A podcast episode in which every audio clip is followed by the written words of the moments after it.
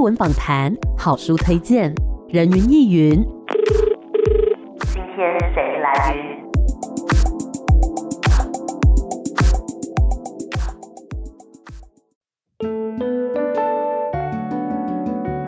人云亦云。今天我来云。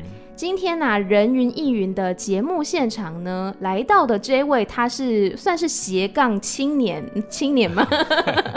有斜杠的这个身份哦。因为呢，平常他是一位医师，但是今天他是以作家的身份来到我们节目现场的，很开心呢。今天可以邀请到的是中国医药大学附设医院全方位听觉健康中心副院长，同时也是耳鼻喉部的主治医师陈光超医师，医师好，各位听众好。我们这一次呢，邀请到陈医师到节目现场，其实不是要问他医疗专业的问题，而是因为陈医师啊，最近出了一本新书，叫做《有温度的手术刀》。我想要先问一下陈医师，平常看诊已经够忙了，怎么还会有时间，还有心情写书呢？写书纯粹是一个意外，哎、欸，怎么说？因为我的文笔不好，字又写得丑，所以以前我写任何的文章，包括我们的单刊，或者甚至人家邀稿，我都被退稿，嗯、所以我是从来没有想过我会出书的。嗯。啊，一直到二零一四年，是那时候我离开振兴医院，我在那边工作十八年。嗯，突然之间，哎、欸，我好像发现我都没有声音可言，因为以前实际上我是常常上媒体接受访问的。是，所以我想怎么办呢？那我刚好因为有个耳鼻喉科会训的邀稿，嗯，要我写，所以我就写了一篇。结果呢，也没登出来，所以我就想，我都已经花时间写了，怎么可以这样就不见了呢？嗯、我就请我们的公关帮我投稿，我也不抱任何希望，他就帮我投到 UDN 的元气网。嗯，然后那时候的主编韦立文，他看说，哎，你写的蛮有画面的嘛，我只写了一篇，他就来跟我说，那我叫我继续写，就这样就开始了。嗯，那时间怎么来呢？实际上。我都是在搭飞机的时候写的。哦，所以你知道飞机一起飞以后，一直到发第一份的食物之前，嗯，因为安全的理由，也没有视讯，也不能开手机，对，不晓得干嘛，很无聊，我就趁这个时间就写写这样。哦，把握一些零碎的时间这样子，没错。那陈医师行医到现在已经有多少年的时间了呢？讲了不就泄露，都是七年。不要这样显示您资历深嘛？我已经做了三十多年的医生了，真的是资历非常深。Amy 都还不到三十岁，那为什么会想要主攻耳鼻喉部呢？那也是一连串的意外。嗯，我根本这辈子没想过我会做耳鼻喉科，哎、欸，因为成绩不够好。当年眼科、耳鼻喉科、皮肤科都是要顶尖的学生才能去选的，嗯、所以我根本就没有选。嗯，基本上我那时候我本来想这辈子就在乡下度过就好，嗯，所以我那时候是在屏东内埔龙泉的荣民医院里面服务，我就想说，那我就在高雄荣总受完训以后，我就再回内埔当医生，是，所以那时候我根本就没想做耳鼻喉科，所以我写的是高雄荣总妇产科，结果竟然也没进。就发布的时候就说我是耳鼻喉科，我就觉得奇怪，我从来就没有想过在人的分泌物下过一辈子啊。他说有，你有写。我说怎么可能？他说你写在第二志愿。我想第二志愿一定是无效的嘛，因为人家都是那么抢手，你写第二志愿是绝对是不可能。我是随便写的，因为那时候我想说第一志愿选高雄，真正志愿就写台北，因为我家在台北。我想台北荣总的外科，因为那时候外科没人要去，那我笃定一定可以待在台北。嗯，结果就随便中间写一个什么，我也不知道。结果就写了个耳鼻喉科，我就上了，因为大家基于同样的理由都不敢写耳鼻喉科，因为太热门。对对对。听说所有申请的人只有我一个人写耳鼻喉科，就上了。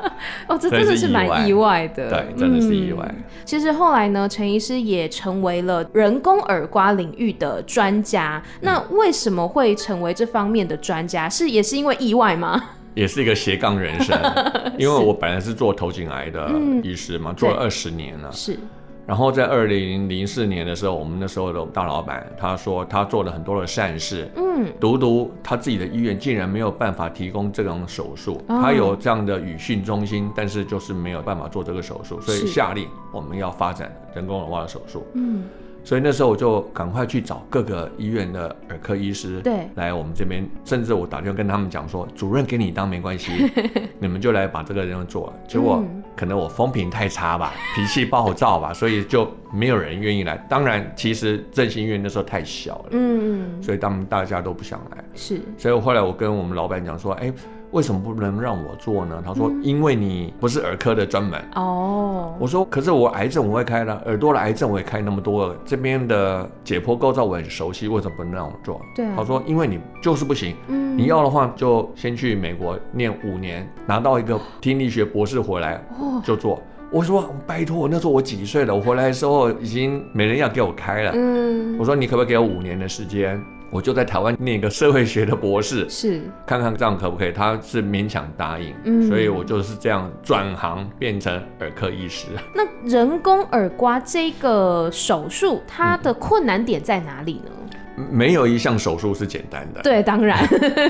那人工耳蜗的手术呢，困难点呢，是因为它要经过很多精细的构造，嗯嗯，然后要一路钻到最接近脑部中心的地方，脑部哦，不是耳部，是脑部中心的地方。从耳朵可以进到脑部哦？对，所以一路要磨进去，所以要跨过很多的东西，所以这里东西是复杂的。是。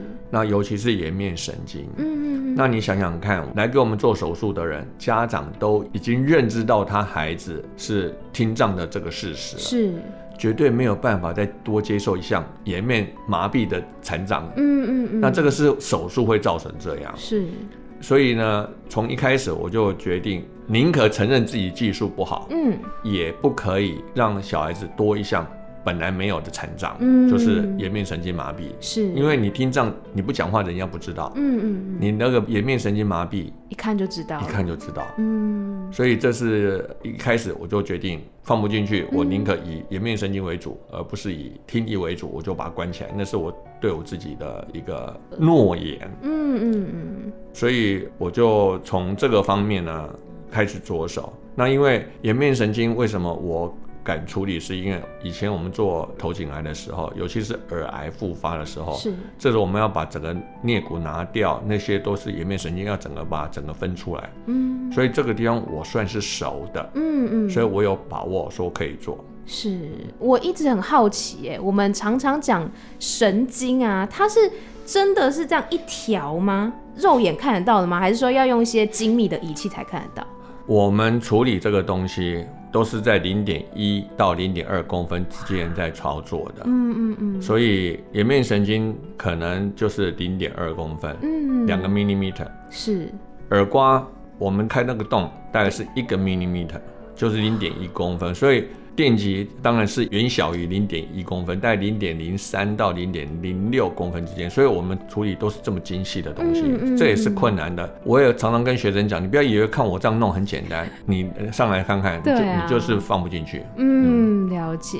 那陈医师呢，在这个人工耳刮方面，其实不只是在台湾的专家，其实在全世界呢都是享誉盛名的。所以听说您还有被邀请过去做示范手术，想要请问是什么？什么样的等级才能被邀请来做示范手术呢？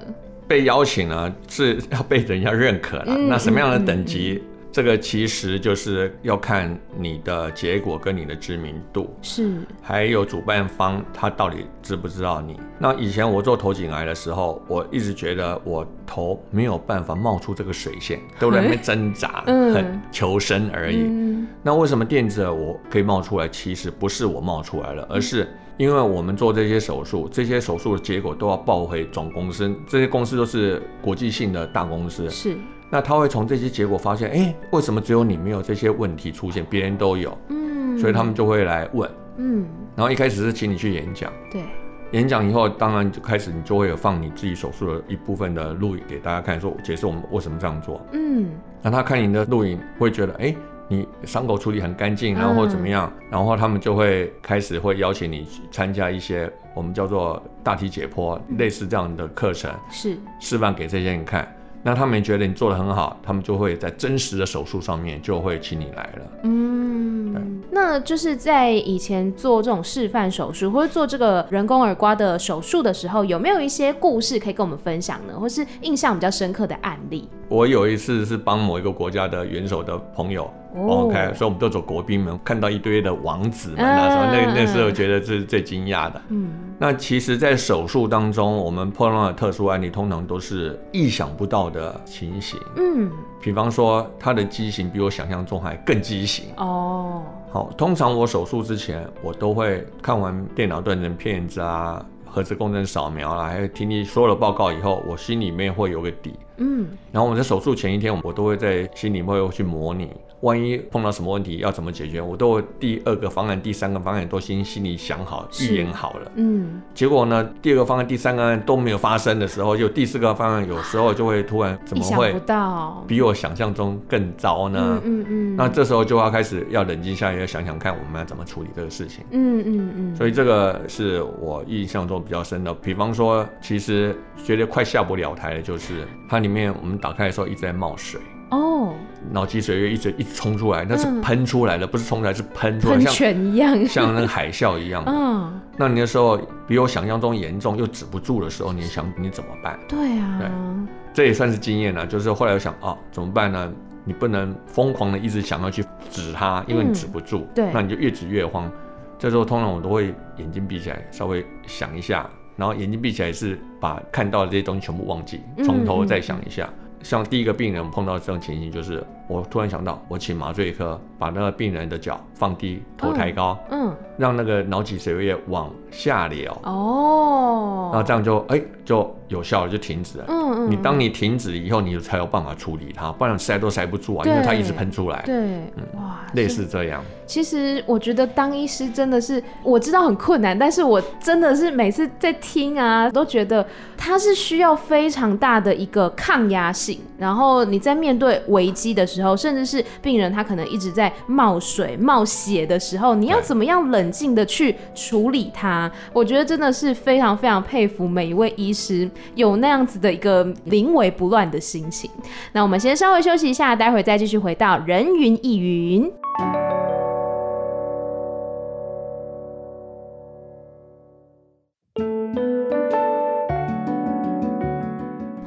人云亦云。我们今天呢邀请到的是陈光超医师，陈医师好。大家好。是我们今天呢跟陈医师啊要聊的不是医学常识，是他的新书，叫做《有温度的手术刀》。所以就是多了这一份为病人思考的温度，所以书名呢才叫做《有温度的手术刀》嘛。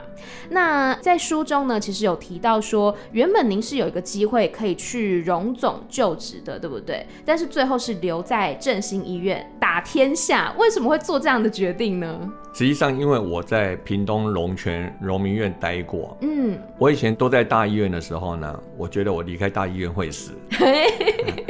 后来到了龙泉荣民院，那时候是民国七十五年的时候，嗯，所以呢，那时候是真的是像我们以前书上说的，靠双手跟一个听诊器就要做诊断的。所以后来我在那边两年之后呢，我发觉呢，我不一定要留在大医院，我在任何医院我应该都会存活。嗯嗯嗯。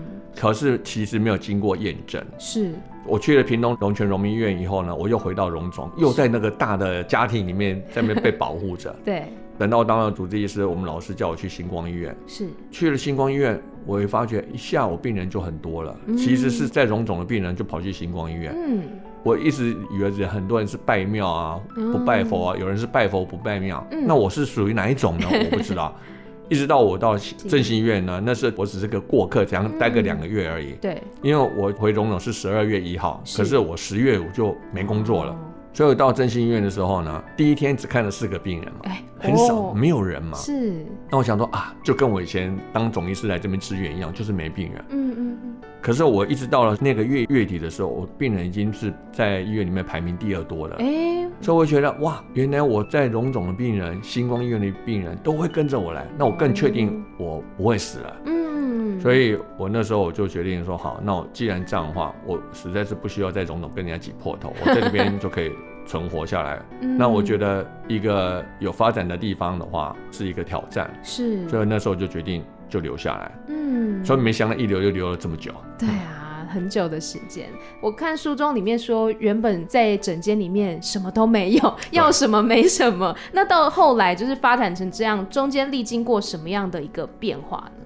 这个的中间的变化，实际上是靠我们这一批中生代的，那时候是中生代的医师的努力啦。嗯、是很多讲话谦和有礼，然后跟病人这样子亲切。对。甚至在手术台旁边还会为病人祷告一下，像这样子的医生这么多，他不红起来也难。嗯嗯，对，所以其实就是一步一步脚踏实地的，然后呢，真心诚意的跟病人啊，然后家属去交流的话，其实慢慢的就做出成绩，然后也让大家都知道说，哦，有这样子的一间医院，然后有这样子的几位医师这样子。嗯对嗯，那么在书中呢，有个故事让我觉得蛮感动的，是夏天的故事，可以跟我们分享一下这个故事吗？这个夏天是一个不可思议的嗯故事。嗯、我当初呢还不知道这故事是这样的，是因为他的爸爸来找我看病的时候，那个焦急的心，嗯、我从来就没有怀疑他的夏天是怎么出生。对，一直到他手术的时候，我才知道哈。夏天不是你的孩子哦，我才知道夏天原来是被他原生的父母抛弃，嗯，放在路边被他们捡回来的，嗯嗯嗯。那我说，那你自己没孩子吗？我说他有，他已经有两个孩子，嗯。所以说，那你还把所有的精力都放在这个夏天这个孩子身上面？他说他就是来到我们家，就是我们家的人，哦。那他还想办法帮他买房子，弄个上海的户籍给他。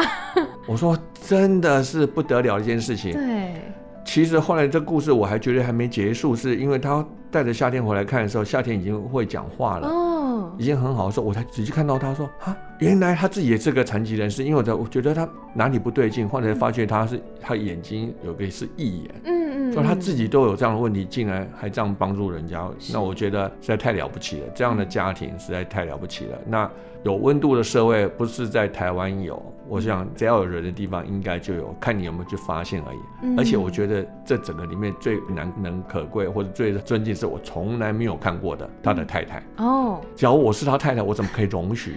对啊，不照顾自己的孩子，老是照顾从路边捡来的呢，嗯、对不对？所以我觉得这是不可思议的一件事情。嗯，真的，行医这么多年，在诊间里面一定会遇过各种形形色色的人，然后呢，还有各式各样的故事。像刚刚的故事当中呢，这个病患是小朋友嘛，叫做夏天，嗯、爸爸妈妈其实不是亲生的，是把他捡回来的。然后爸爸妈妈自己原本也有孩子，可是呢，还是一直想要帮助夏天，让他可以重新恢复听力，其实是让人家会觉得说很难得的，然后也非常感动的。那呃，想问陈医师，平常跟病人啊，或者是家属在互动的时候，有没有一个特别的方式？那您作为医生的一个原则跟信念是什么呢？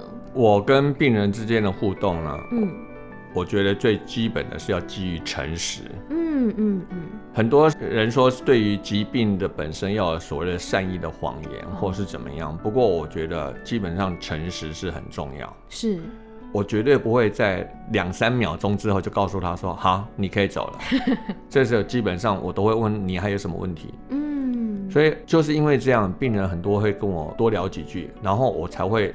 知道哦，原来你们家是这样，嗯，也才有这些的故事，不然的话你怎么会有故事呢？对，就是你一句随口问他，还有没有什么问题要问我？有时候他就会掏心掏肺，对，他就会告诉你，嗯，所以我才会知道哇，有这么多的故事，包括有小三的，有什么家里的家暴的，都是这样子，他告诉你，我们才会知道，嗯，所以我觉得就是说，跟病人相处，其实我们不是跟病相处，是跟有病的人，主要是是人，因为他有生病来找你了，所以人是难解决的事情，对，那通常就是你要知道他心里真正的问题在哪里，你才有办法。帮他做一点事情，嗯，就像我里面写了一个救人的赖医师，那个因为他是家暴，在家里面都打老婆打女儿，是，那我怎么处理呢？后来我只能把它留在我整间里面，但是我是觉得我真是这个绝招，因为洗器械的槽就在我背后的小房间里面，嗯、对。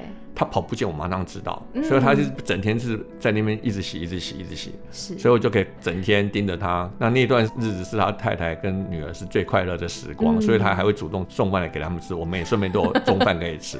嗯、呃，就是类似这样，就是你要知道他家里面的问题，通盘的解决，因为医病是病本身是容易的，对，因为有个公式了嘛，对不对？可是人是不一样的，对对，所以我觉得这也是刚刚讲到书名里面有温度，这个温度很重要，就是让医师跟这个病人之间距离不再这么遥远，不再是冷冰冰的，而是也好像一种关心，一种互动。我除了医治你的病之外，我也想要了解一下整个状况是如何，还有没有什么是我们可以做的。嗯，那么最后呢，要来问到的这个，就跟书里面比较没有关系的，是我自己比较想知道的，就是像现代人啊，比较常见的一些耳鼻喉部的疾病有什么？那成因是什么呢？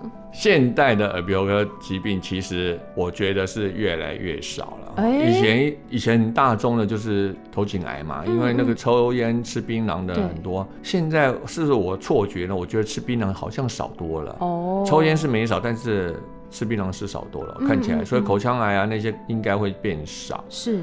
那中耳炎的部分，因为抗生素的发达，而且以前我们小时候很多耳朵流脓，家长也无所谓啊。可是现在不是啊，家里面只要觉得哎、欸，怎么他老是用一边听电话，家长就会警觉，看是另外一边耳朵有问题，就跑来看了。对所以因为都很早就会开始治疗，实际上中耳炎的病人也越来越少。嗯，那过敏性鼻炎呢，其实没什么好治的，因为没有办法治愈，我 就是过敏性鼻炎。但是它这个 population 就是它人口很多。嗯，那不过呢，这个病人。他会跑来跑去，对，所以现在比较常见的，我认为有几个。第一个呢，就是睡眠呼吸中止哦，因为现代的人呢寿命长了，睡眠呼吸中止，它长期会引起心血管的问题，嗯、所以我觉得这个是需要处理，而且还没有办法充分处理的。嗯，另外一个就是听损，因为也是年纪变大了，有听力损失。是，那听力损失的话呢？以前都说，哎、欸，听不见没关系，我落得清闲，对不对？还有很多人在家里面电视放得很大声，他都不会觉得说别人被他吵得半死，嗯嗯嗯，啊，他不会觉得自己有问题。对。不过呢，我们现在知道，就是说听力损失的人，只要不处理的话，发生老人痴呆症的机会有百分之四十，是最高的，不是艾滋海默症，也不是重复的中风，而是听力损失没有矫正。嗯。所以呢，年纪变大，尤其我们要推长照的时候呢，我相信这个听力的重听的部分呢，就会是越来越大的问题。它不是因为现代发生，而是现代的人的寿命变长了，嗯嗯，而出现的问题。刚刚讲到睡眠呼吸中止症，对，嗯、然后还有像是听损的部分，我就记得我爷爷啊，有一次我回南部去看他的时候，然后我就看他电视的声音转到无声，就其实他是听不到的，所以他就干脆不开声音这样子。嗯、但是其实久而久之会发现说，他跟周遭的人互动也变少了。对，而且反应会变慢。对，它就是老人痴呆的一个前兆。嗯，真的。所以其实这一些疾病呢，它其实也是有一个整体性的，它不是只说哦听不到就听不到，它其实也会影响到生理、心理的部分。那最后关于这一本作品，陈医师还有没有什么想要跟听众朋友们分享的呢？其实我觉得，就是说你刚刚问我斜杠人生嘛，是。那我觉得我也想跟各位听众分享，就是实际上这个社会的分工越来越细。嗯。然后变化也越来越快，对，专注一项东西，我想是不够的，尤其是年轻的一代，嗯、所以我觉得说多方尝试是会有意想不到的结果，因为这个是完全不在我们计划之中。对，不过呢，我就说，虽然我们要做斜杠人生，但是我们的 fundamental 就是我们的基本的是要做好、嗯、做精，然后其他的呢，我们要多涉猎。那我想这样的话，会让未来的路呢更加的宽广。是。嗯，谢谢陈医师的勉励，我也是有受到鼓舞啊。所以呢，如果大家想要更了解在诊间的这一些，不管是感人的故事，或是带有黑色幽默的故事，我觉得其实黑色幽默比较偏重，因为我在看的时候呢，就是会看到笑出来。